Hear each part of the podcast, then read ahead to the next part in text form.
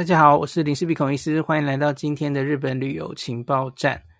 今天这集可能稍微比较沉重一点哦。呃，今天的身份可能是孔医师，不是林氏璧，因为孔医师的身份比较对这个题目有一些感慨哈、哦。那就是从一个网红西兰，听说要念西兰，他他很坚持，因为他是中国比利时混血。的一个很红的 YouTuber 啊，虽然他才二十四岁，他已经红蛮久了哈。那这个他长期他是比利时布鲁塞尔出生，然后他长期是在上海。那前几年他比较红的一个事迹，就是大家应该还记得上上海那个时候，应该是去年初了吧？哈，封控的时候，有一次疫情很严重的时候，然后。封起来了几十天嘛，吼，那他完全封掉了，所以他就可以出国的时候，他就逃回，等于是真的是逃回比利时了，就离开中国了。那他很受不了那个，诶，就是中国大陆怎么会这样控制疫情这样子？那对比国外哦，他那时候做的那一集影片哦，这个当时台湾朋友哈，就是。非常把它推到天上的感觉吧，就是对对中国的疫情的等于是一种控诉什么的哦，哎，所以这政治正确哈，所以那时候大家对他都很友善哈，很有善意哦。可是后来就出了一些事哈，因为他本来就对台湾还蛮向往的哦，那对台湾有一些既定印象，然后看了很多影片或是什么的，所以他后来还真的就来台湾常住了哈。他现在应该还没离开，他他最近有想离开台湾了，有有一些原因了哈。可是他住了大概一年吧，这一年其实他是住在台湾的哈。那他来台湾之后，当然就也有发一些影片，针对台湾的某些问题啊、呃，有提出一些看法哦。好，对不起，我我可能讲的太琐碎了。那个西兰这个人到底怎么样？然后他的影片是什么样？大家其实可以自己去看。那。这次我为什么会讲这个东西？是因为就在大概四十八小时之前，我录音的四十八小时之前，西兰出了一个影片，叫做《台湾媒体的下限能有多低》啊。这个影片非常长，一个多小时哦，非常巨细靡遗的。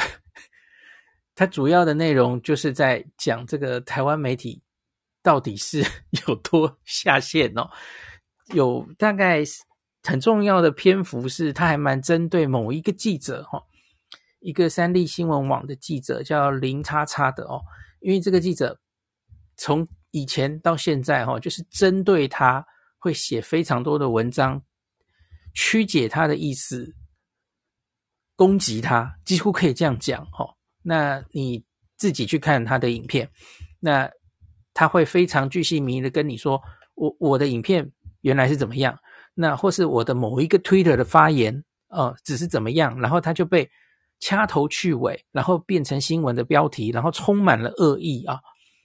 那就像我刚刚有跟大家讲，其实他是一个比利时国籍的，那是混血儿哈、哦。他他没有，他其实没有中国籍，他是比利时籍哦。只是他呃求学的时代是在上海长大的，可是这不能。你你其实不能就是很呃没有逻辑的直接称之他是一个中国网红，对吧？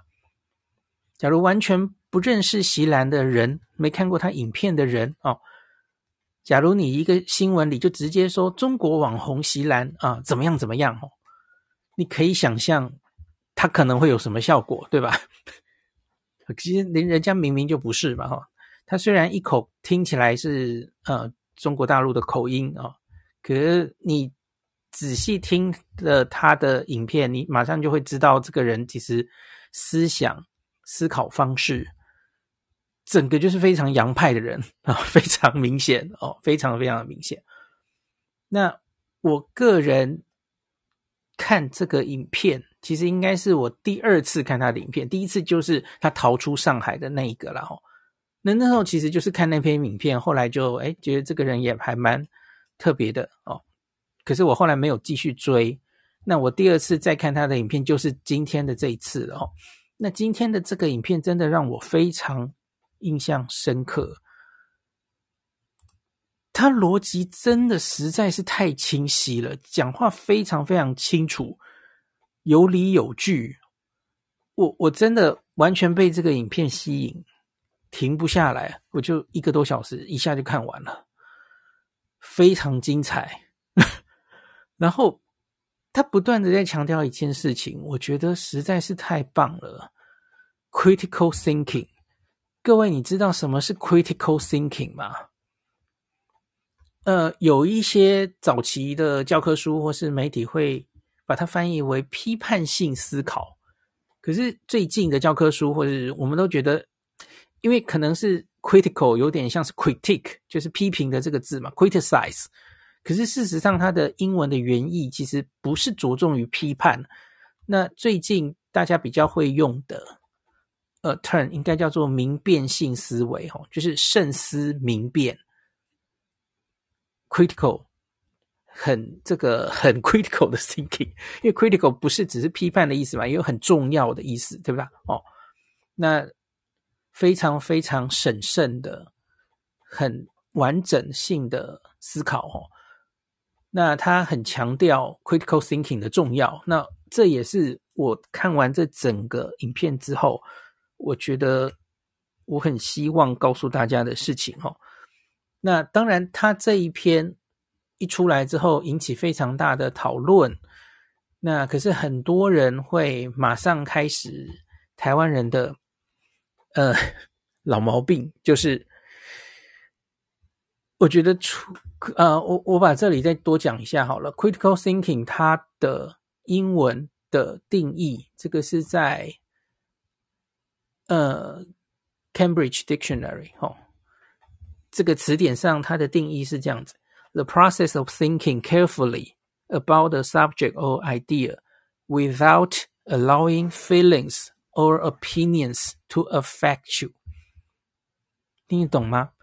就是你要非常非常小心的思考某一个议题，然后你不要让你的情感或是偏见影响你。那我觉得你可以很简单的讲，就是就事论事，就事论事这四个字，我觉得台湾人最思考的、最缺乏的就是这个能力，因为我们。在网络上很多论战，或是很多人看任何议题、任何一个人发言的时候，我们的习惯常常是，你要先看这是什么人。比方说席兰，哦，很快的，你可能抓到的重点是这一个一一个小时多的影片，他在骂三立。你你知道三立哦？当然有一部分的人可能是觉得是很棒的电视台，啊啊。攻击三立就是不行，这个充满台湾价值的电视台怎么可以被你攻击？然后就开始找，啊啊，原来他是中国来的，难怪嘛。OK，他不是针对席兰讲的这个影片本身到底有没有道理，他就是说这个人啊，因为他是中国来的哈、有中国籍啊，不知道他其实没有中国籍了哈。好了，他讲的都是屁，好、就这样，那其他都不用讲了，然后开始攻击他哦。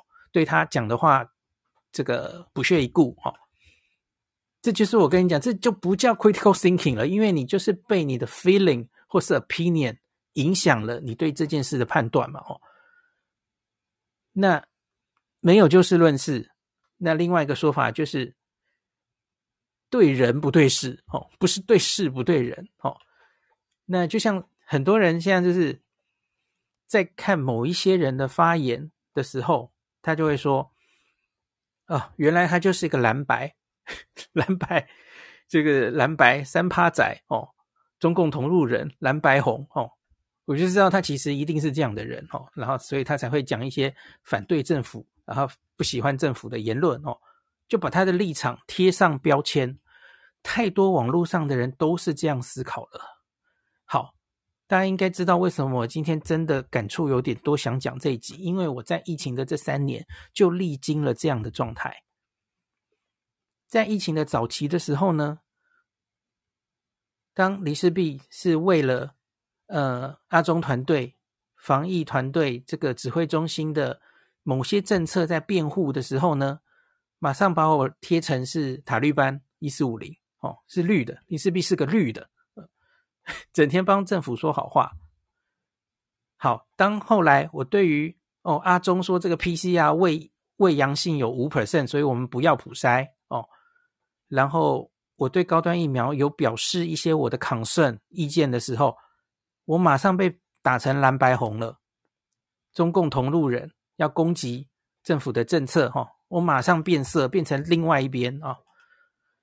很多人就是戴着有色眼镜，他们就觉得每个人都应该跟他们一样，其实背后就是有一个立场，因为那个立场，然后才决定你说出来的什么话。每个人讲话都是没有办法就事论事。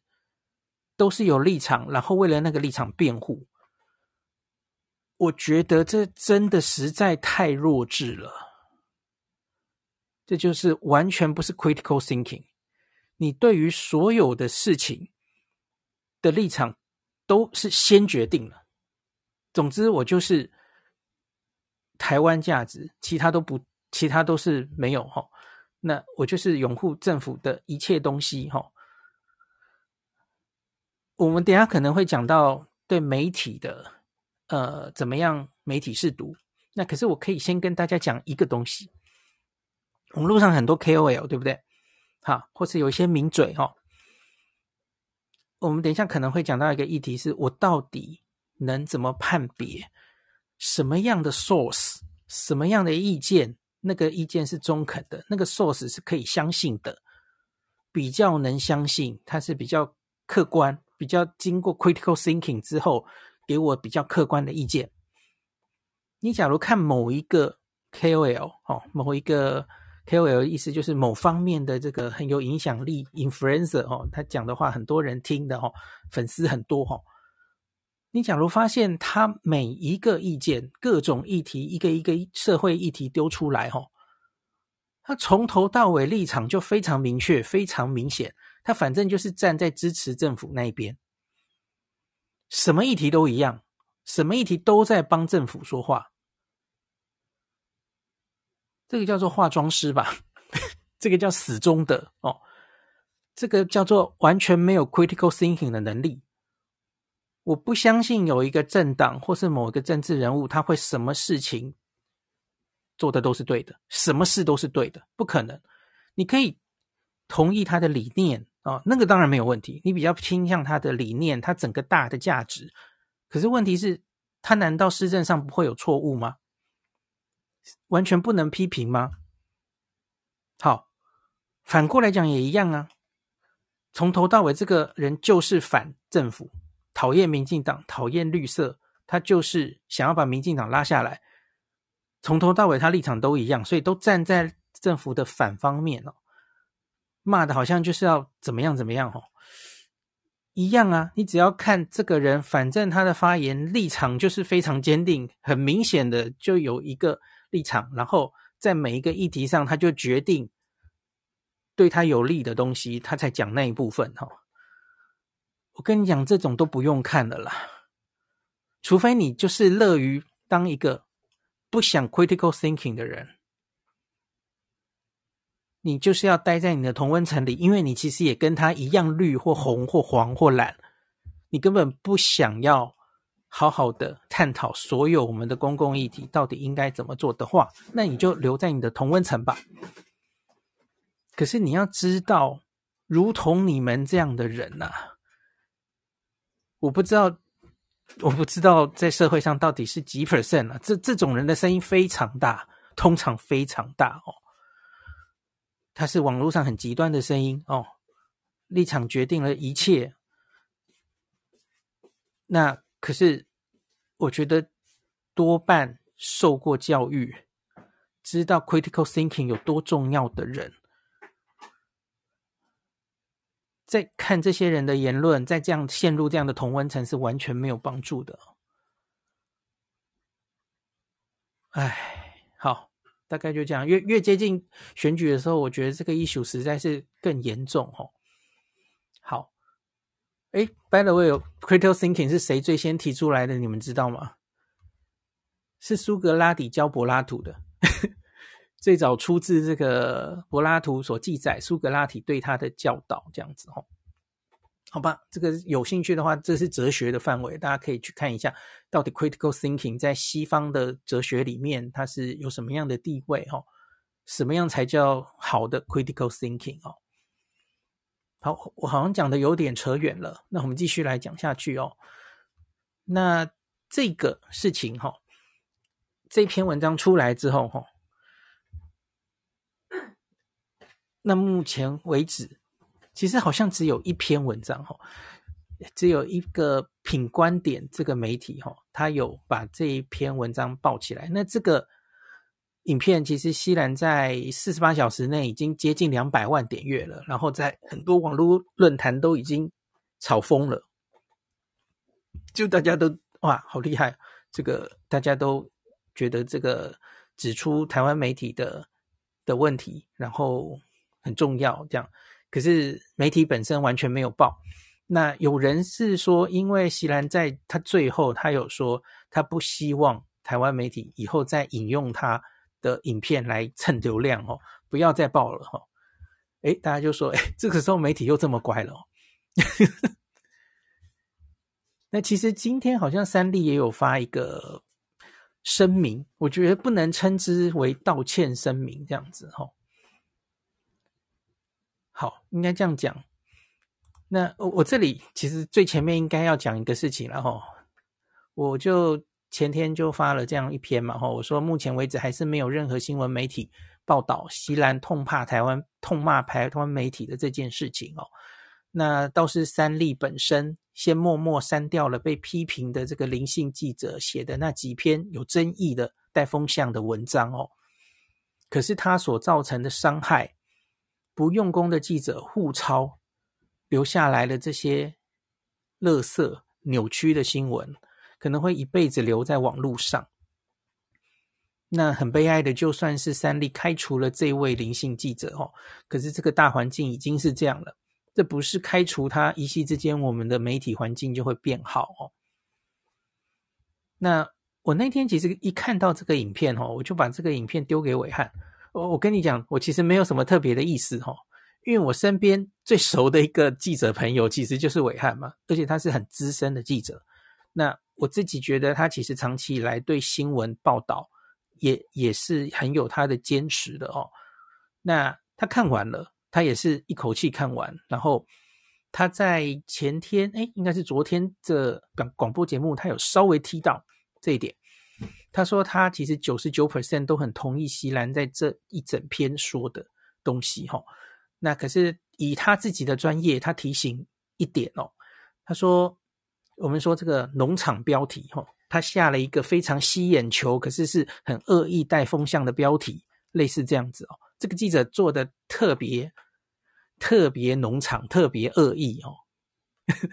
那可是他说提醒这个一下哈，以他自己的经验哦，这个下标可能会经过三个人，除了记者本身，还有记者的上司，那最后还要经过编辑台哦，所以他们其实后者上司或是编辑，他都是可以直接改标的，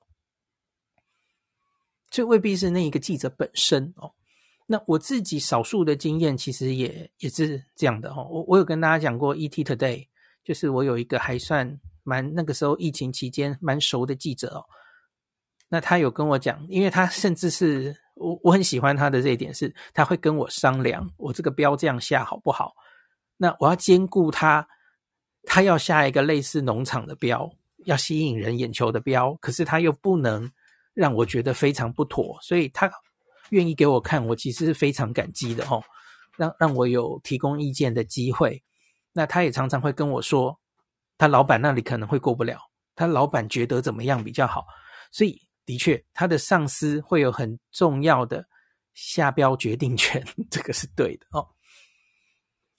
那伟汉这一点其实跟我讲，我就觉得听了更忧心了哈。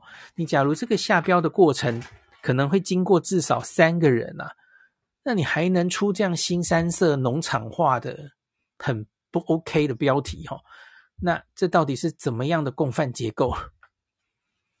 那我就觉得席兰这个影片啊，应该要变成这个新闻相关科系一个很重要的教案。好，那影片本身我会放在 Podcast 最前面了。我希望这个影片越多人看到越好哦。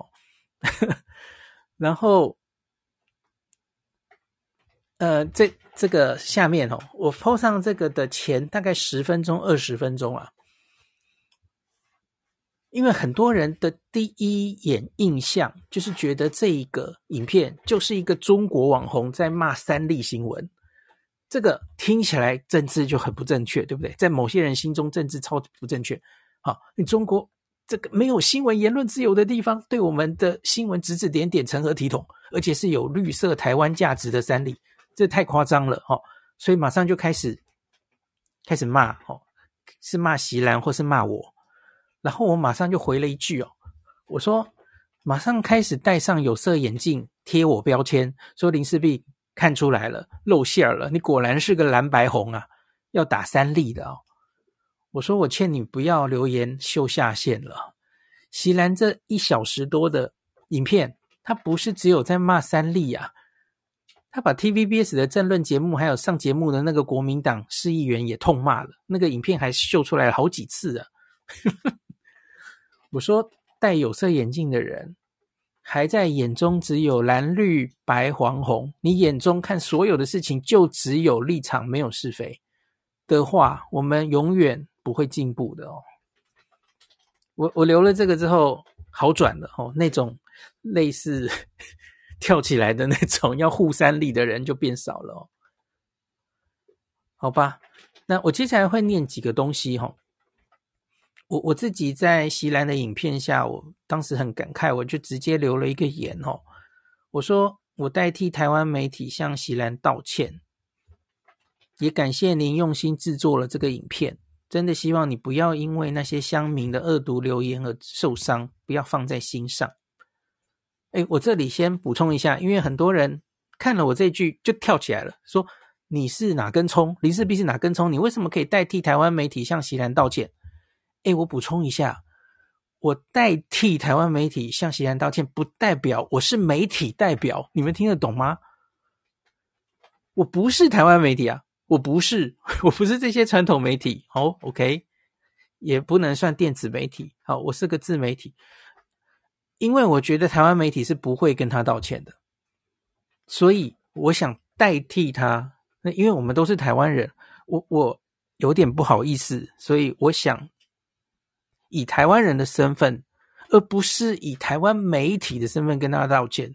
诶，这就是 critical thinking 的一部分。大家有没有听得懂我的意思？哈，我完全没有说，哎呀，我是诶的媒体界的什么什么哈，诶，所以我可以代替整个台湾媒体向你道歉。我完全不是这个意思。我哪根葱？我当然不行啊。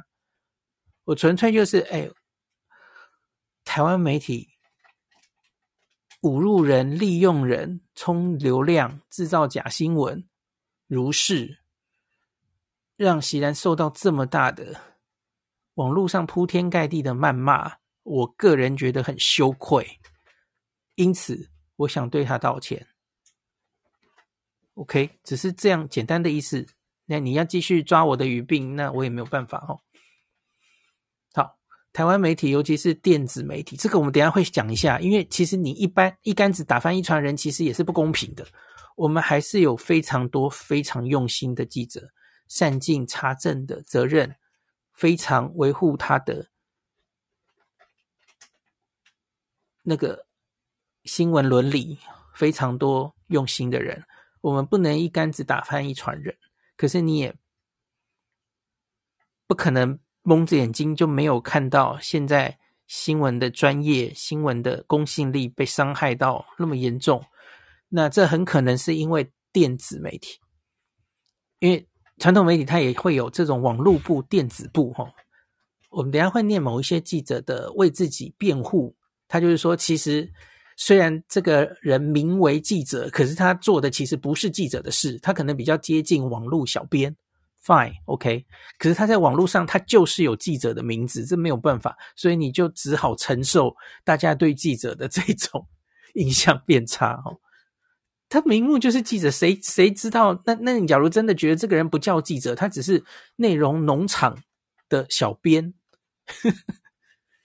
那你就不要给他记者的名字啊。他他在你三立新闻网之下挂着三立的名字，做出跟内容农场几乎一模一样，甚至有过之而无不及的事情。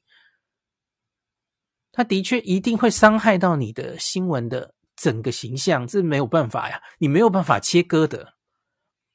OK，台湾媒体，尤其是电子媒体，近年尤为沦为标题内容农场化、浅碟抢快，一切只为了抢流量，失去新闻强调信达雅三个原则。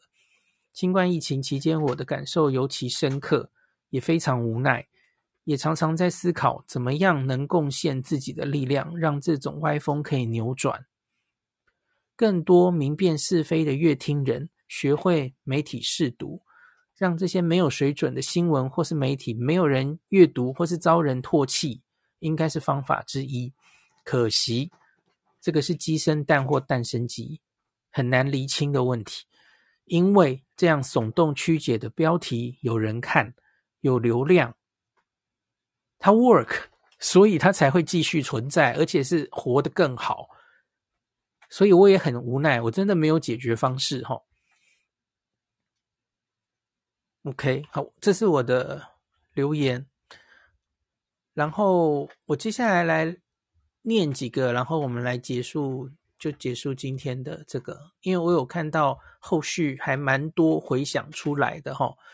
那多半其实是媒体工作者自己的自省，我觉得这很重要，因为他们自己身在其中，他们通常可以指出最重要的关键问题哈。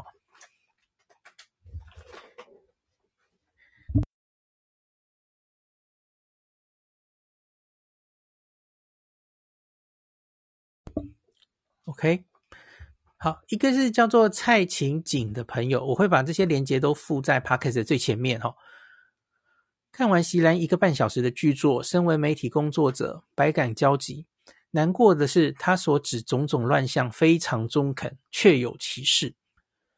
抱不平的是，我认识很多兢兢业业跑线查证、平衡报道的同业，要在这一波检讨声浪中。被和糟糕农场写手扣上同一顶小时不读书的帽子。可笑的是，被延上主角本人职位甚至不是记者。好，其实这就是我我刚刚说的。你这样讲，其实对我们外面的人是没有用的，因为你你那个呈现，他就是给他记者之名啊，谁管你职位不是记者？OK，我没有不自量力到觉得生态能被改变。但至少记者、写手两份工作我都做过，可以贡献一点点媒体试读的浅见，请大家让大家避开地雷。所以，究竟哪一些文章可能是农场文呢？一、单一消息来源，高几率是抓 YouTuber 的影片内容、自媒体的限动，甚至社群爆料、马路消息，就是去那个爆料公司或是 PTT 抓的啦，吼。或是随便抓林氏璧写的啊、对，就是类似这样。因为这种社群小编常常是被要求一天要写个六篇或是几篇，然后触及率要多少嘛？他哪有那么多美国时间去查证？直接抄最快嘛？OK，直接刊登未做查证，文中是找不到当事人或单位回应的哦。他们根本是故意的嘛？因为通常假如这个赶快出去抢一波流量。当事人回应了哦，赶快写第二篇，再抢一波流量。即使跟前面根本是错的，他们都可以登哦，都可以，没问题。故意的，这个最好是越争议的话题越好，因为那个流量越高哦。第二个，标签化耸动的标题，可是内容单薄，看完常让你觉得你浪费了一分钟的生命。第三个。大量引用网友说法，这个太多了吧？哦，现在一堆就是网友的反应，全部写起来就变成一篇文章了，对吧？哈，网友见状纷纷表示啊啊，一大堆引号引号抄网友的反应哦。这个部分比较有争议，你可以把它视为街访的一种，但要特别注意有没有平衡两边观点。第四个，网搜的片面资讯，选择性的呈现部分事实。故意误导读者，目的可能是为了带风向或是操作意识形态。以上四点，第四点最可恨，也最难被察觉。但读者可以观察文体是否符合前三点来提高警觉。当今主流传统媒体大多配有它的新媒体部门，发农场文是他们的业务之一哦。和记者扎实跑出来的新闻挂同一个品牌，通通掺在自己做撒尿牛丸。这也是为什么锡兰炎上主角根本不是记者，记者却要扛责的主要原因。更有甚者，记者被同公司农场文砸线的鸟事也时有所闻。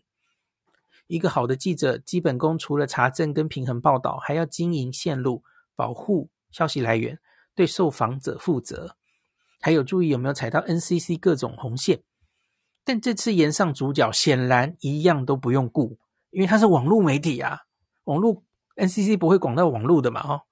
哪怕毁天灭地，下笔只要负责让目标受众颅内高潮就好了。内容农场是社群时代的产物，网搜资料、整理、转发，其实不算什么罪大恶极的行为。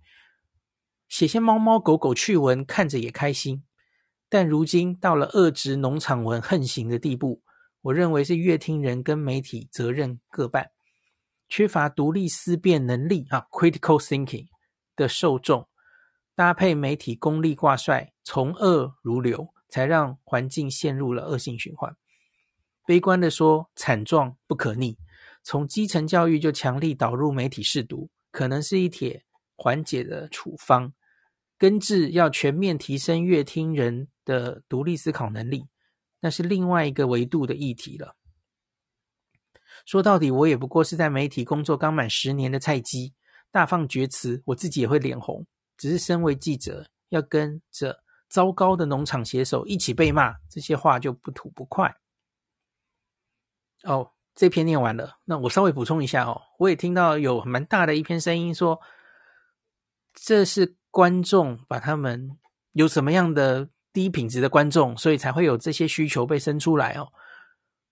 我个人没有办法完全同意这一点哦，因为这个叫做高调嘛。该怎么讲呢？而且很不实际，因为永远应该是从源头解决比较简单吧。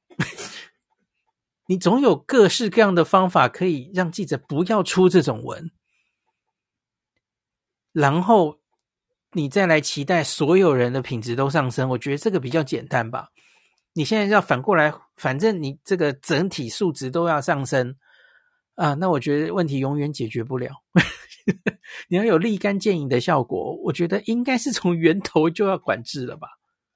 OK，好，再来我们来念第二篇，这个是很有名的黄哲斌先生哦，大家对他应该非常有印象，就是他从中国时报出来，然后当时揭露了所谓的业配是什么哦，传统新闻媒体业配这两个字就是从那里大行其道的哦，置入性行销哦。黄哲斌先生也写了一篇，这个也被转贴非常非常多哦，也让大家引起很多思考哦。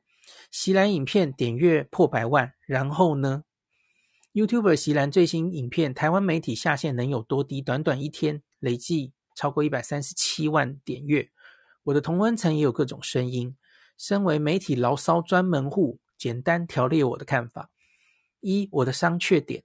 八十五分钟的影片中，席兰花了整整半小时尖锐反击三立网站记者林伟凡。首先，冤有头债有主，记者本人当然应该被点名。然而，同等应该被问责的第一层是放行让这些文章上传的林伟凡主管。哎，你看媒体内人像伟汉一样，他们果然他们的反应是思考逻辑是一样的哦。以及三立集团数位部门的主事者。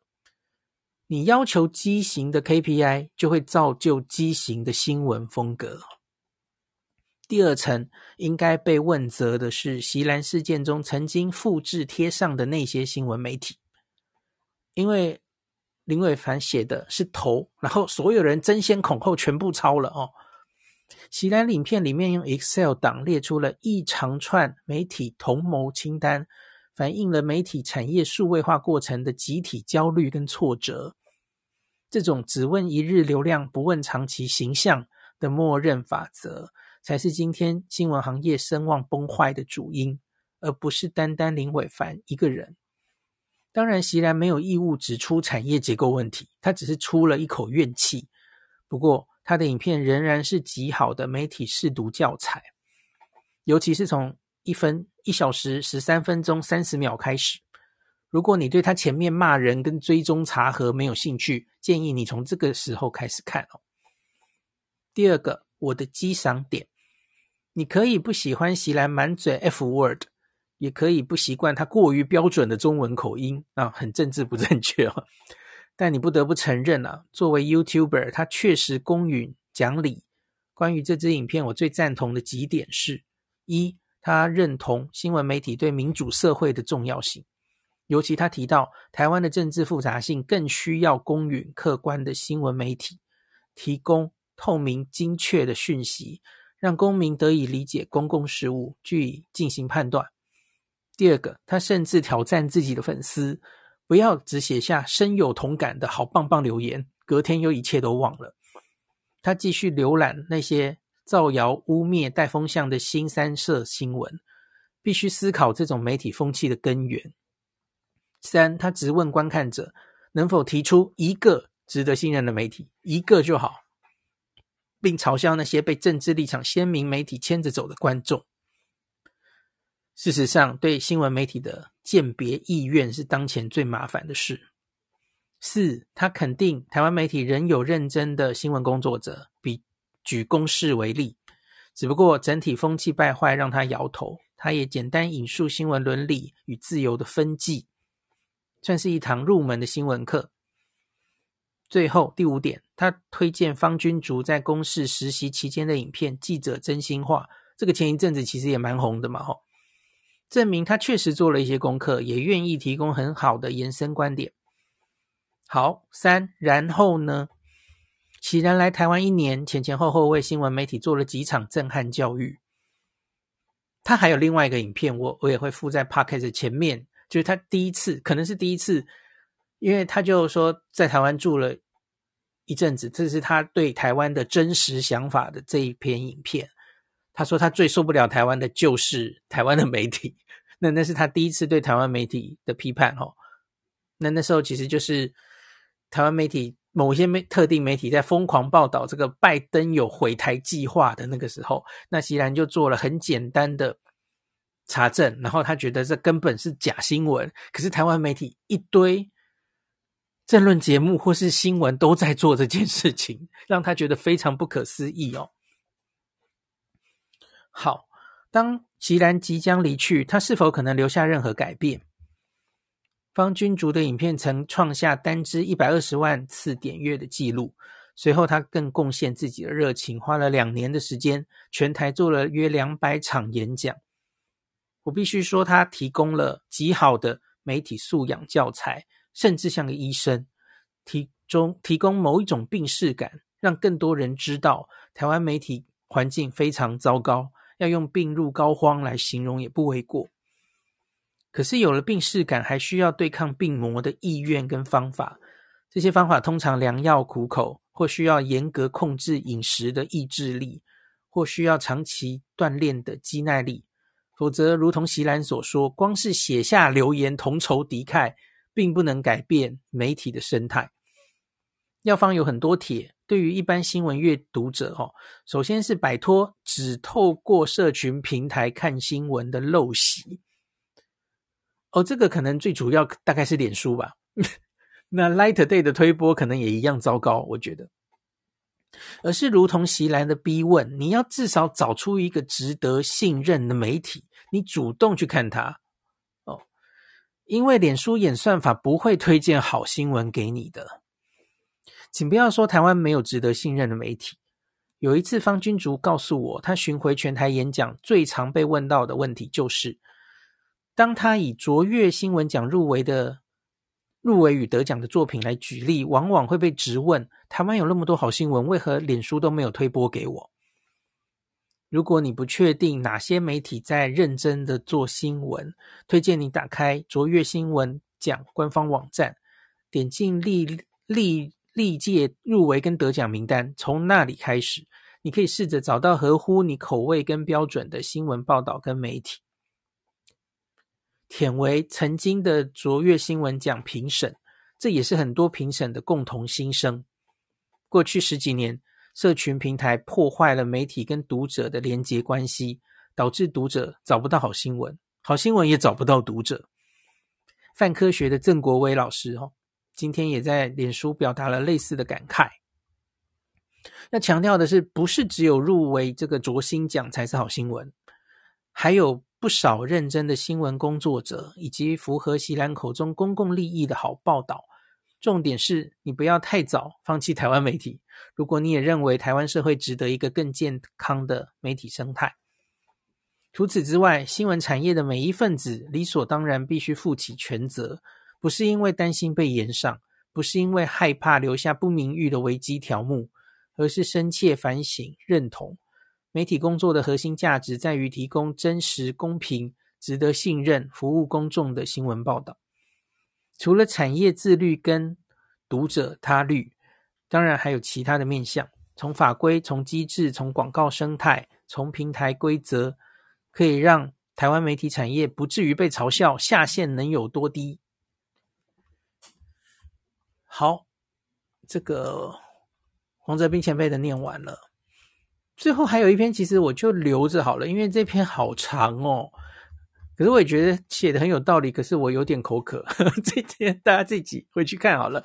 它的题目叫做《从 YouTuber 席兰遭媒体造假新闻与乡民出征事件，看我国新闻伦理与社会问题》。我天哪，这个是一个 论文的题目吗？哈，我今天的最后一集，我想用一个例子来给大家。因为有点沉重的一集，那可是我可以来给大家示范，你每天都可以做的媒体试读。媒体试读有非常多方面。那刚刚前面那一篇文章有说四种，四种要抓出很可能是有问题的新闻的方式哦。但是我很简单的跟大家讲一种查核，这个其实我在疫情期间。也常常这样子帮大家做媒体试读，可是疫情毕竟比较硬哦。那我今天做一个，大家可能诶，怎么会用这个做例子哦？因为我个人其实最近是变成 Blackpink 的 Lisa 的脑粉。这个 大家不知道 Blackpink 是谁的话，不知道 Lisa 是谁，你应该真的很落伍。Lisa 应该是全世界现在 IG follower 最多的人哦。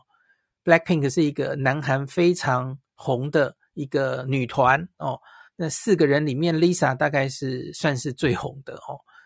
那其实她是个泰国人哦，去韩国出道这样子。好，那最近最红的一个话题就是 Blackpink 的四个人呐、啊，就只剩下 Lisa，她好像续约有一点问题啊，所以过去的这个周末哈、哦，他们办完了这个 Born Pink 全国。呃，全日 对？我讲错，全球的巡回演唱会的最终场两场在首尔，那可是新闻都在说，哎，Lisa 好像续约有问题，搞不好这个是已经是这个 Blackpink 最后的四个人合体的演唱会哦。就在这样的风气之下呢，今天早上下午我发了一篇文，大概从十四小时前开始，第一篇文章，好，很不幸又是三例。今天的主角是三立吗？三立的娱乐新闻发了一篇啊，财团加入光明会，Lisa 铺上亿美金签美国公司，全力扩展欧美市场哦。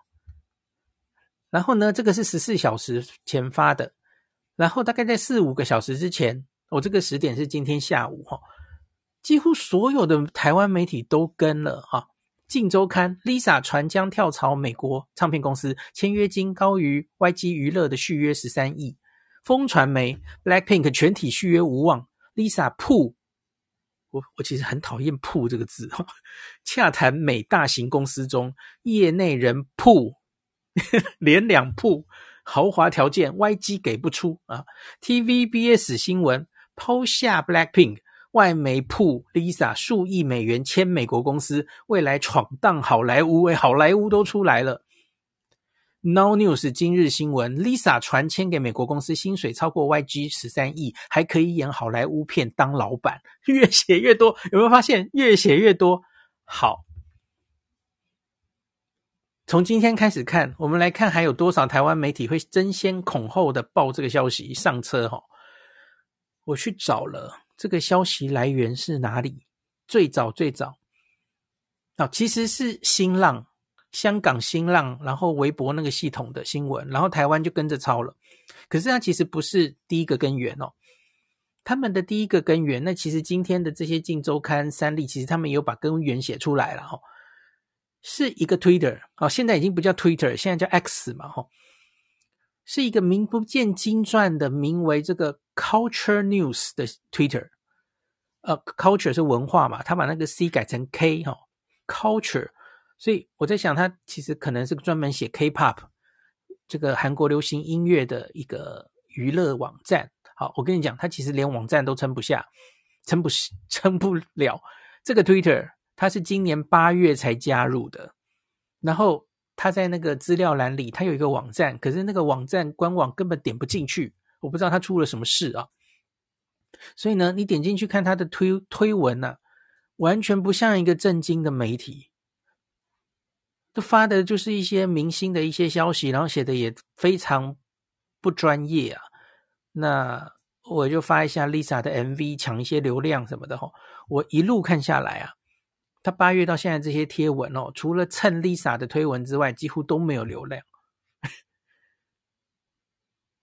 以上写的这些，现在我们在中文媒体，现在大概还有很多家跟着这个争先恐后的抄哈，写的什么美国公司签约，然后 Lisa 跟他签了什么六张唱片约，这就是 source，就是这家媒体写的啊，这根本我连说是不是媒体都，他根本不能称之为媒体好吗？那我去找了哈，Google 是你的好朋友哈。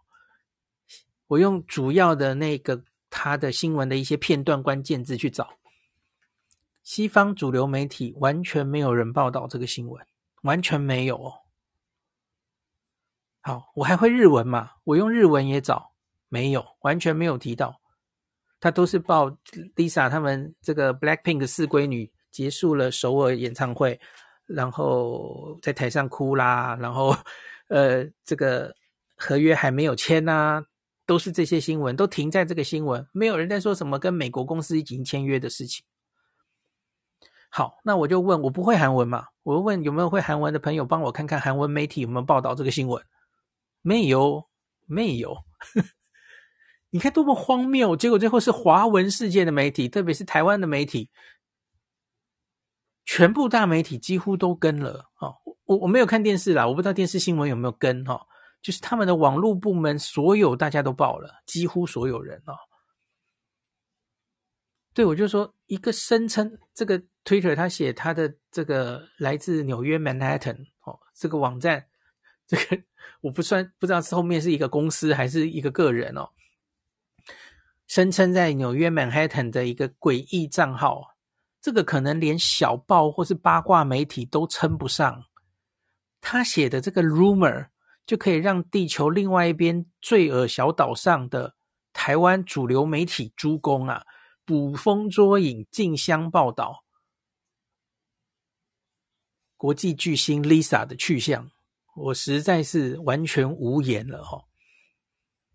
我准备要结束今天的 今天的题目了，我会用一个还蛮有希望的角度来结束今天的。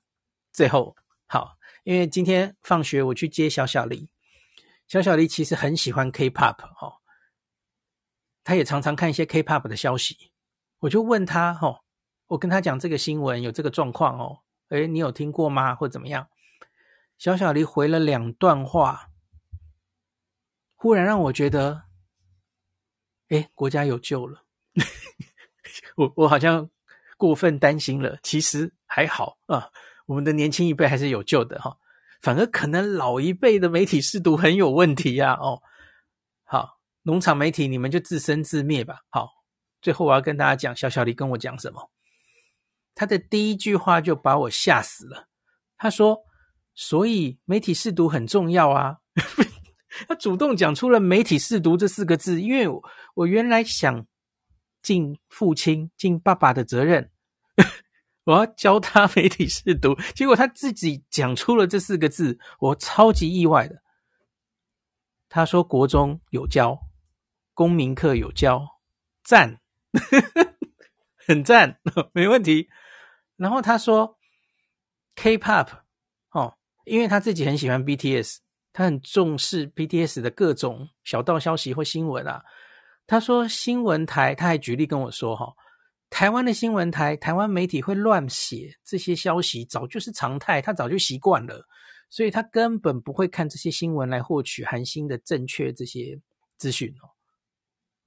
赞，你从小就建立这些新闻，这个我们的后这个年轻一辈根本是不了不鸟你了哦。他获取正确的新闻，可能是从某一个非常严谨、呃发言都非常重视这个资料完整性查证的某个 YouTuber 哦。他相信他哦，他有他的 source，他不会看这些乱七八糟的内容。农场新闻媒体，哦，我希望所有的我们的下一代都跟我女儿一样，那我们的国家就有救了，哦。好，好，今天就讲到这里，感谢您收听今天林氏璧孔医师的日本旅游情报站。疫情后的时代，孔医师回到旅游部落客林氏璧的身份。致力于推广安全安心的日本旅游，随时为您送上最新的日本旅游资讯。如果你觉得这个节目对你有帮助，喜欢的话，欢迎你推荐给身边的朋友，或是在 Apple Podcast 上面留下评价，也可以留言五星评价，好像每天都可以留哦。行有余力的话，欢迎您赞助林氏璧孔医师喝杯咖啡。如果你想看到更多林氏璧发的日本旅游资讯，欢迎你加入脸书上的日本自助旅游中毒者粉丝专页，或是我也有 Line 的官方账号 Telegram、Instagram，这些连接都在 Podcast 前面。我的电子名片里，可以在一个页面就看到我所有的发声管道，都欢迎您加入。那我们就下一集再见喽。